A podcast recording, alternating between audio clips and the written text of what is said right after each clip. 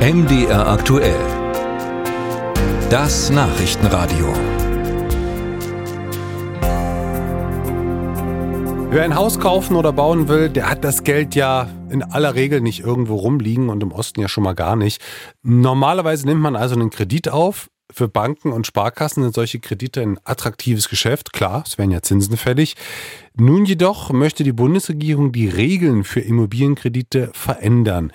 Und zwar eigentlich um Kunden vor Pleiten zu schützen, aber das Ganze sorgt durchaus für Ärger und zwar bei den Banken, aber auch bei manchen Kunden. Warum? Dazu André Seifert. Nehmen wir an, Sie möchten eine Wohnung kaufen, um sie zu vermieten, mitten in Jena für 300.000 Euro. Wenn Sie ein regelmäßiges Einkommen haben, sollte ein Kredit kein Problem sein. Wenn nicht, wird es schwieriger, denn deutsche Banken werfen vor einer Kreditvergabe natürlich zuallererst einen Blick auf ihre Bonität. Und das tun sie in der Regel recht sorgfältig, erklärt Madeleine Müller von der Verbraucherzentrale Sachsen. Also es ist ja auch jetzt schon die Situation, dass eine, dass die Kreditvorgabe geregelt ist, dass die Kreditinstitute hier prüfen, wer bekommt einen Kredit und wie risikoreich ist die gesamte Kreditvorgabe. Trotzdem, in anderen Ländern müssen sich Banken strengeren Regeln unterwerfen, zum Beispiel in Österreich. Deshalb holen sich viele Österreicher übrigens ihre Kredite mittlerweile nicht mehr im eigenen Land, sondern in Deutschland.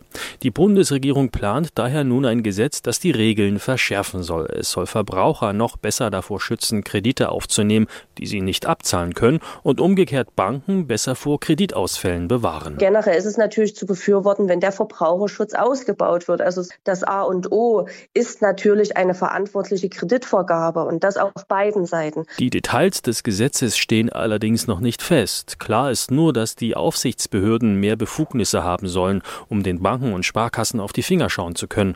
Sie sollen einschreiten können, wenn Geldinstitute Kredite an Kunden vergeben, die ein hohes Ausfallrisiko haben, zum Beispiel wenn Kunden zu wenig verdienen oder wenn ein Kredit ihre Tilgungsmöglichkeiten übersteigt. Wo, bei welchen Grenzen sie einschreiten sollen, ist aber noch völlig offen, ebenso welche Auswirkungen damit verbunden wären. Dennoch hält das die Banken und Sparkassen nicht davon ab, schon jetzt das Vorhaben zu kritisieren. Ludger Westkamp, Präsident des Ostdeutschen Sparkassenverbandes, lehnt die Pläne aus dem Bundesfinanzministerium ab, denn und das sind eher junge Menschen, das sind eher Familien und das sind auch Menschen, die ein geringes Einkommen haben.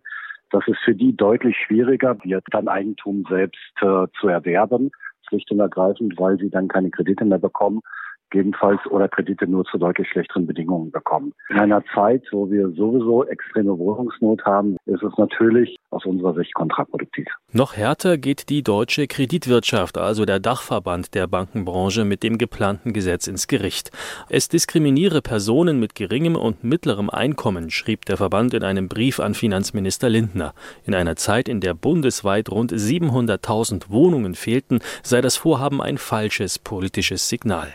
Die Bundesregierung dagegen möchte mit dem Gesetz mehr Stabilität auf den Finanzmärkten schaffen. Vor allem Immobilienblasen wie in den 2000er Jahren in Spanien und Irland sollen verhindert werden, denn aktuell wird auch in der Bundesrepublik vor einer solchen Blase gewarnt, vor allem in Metropolen.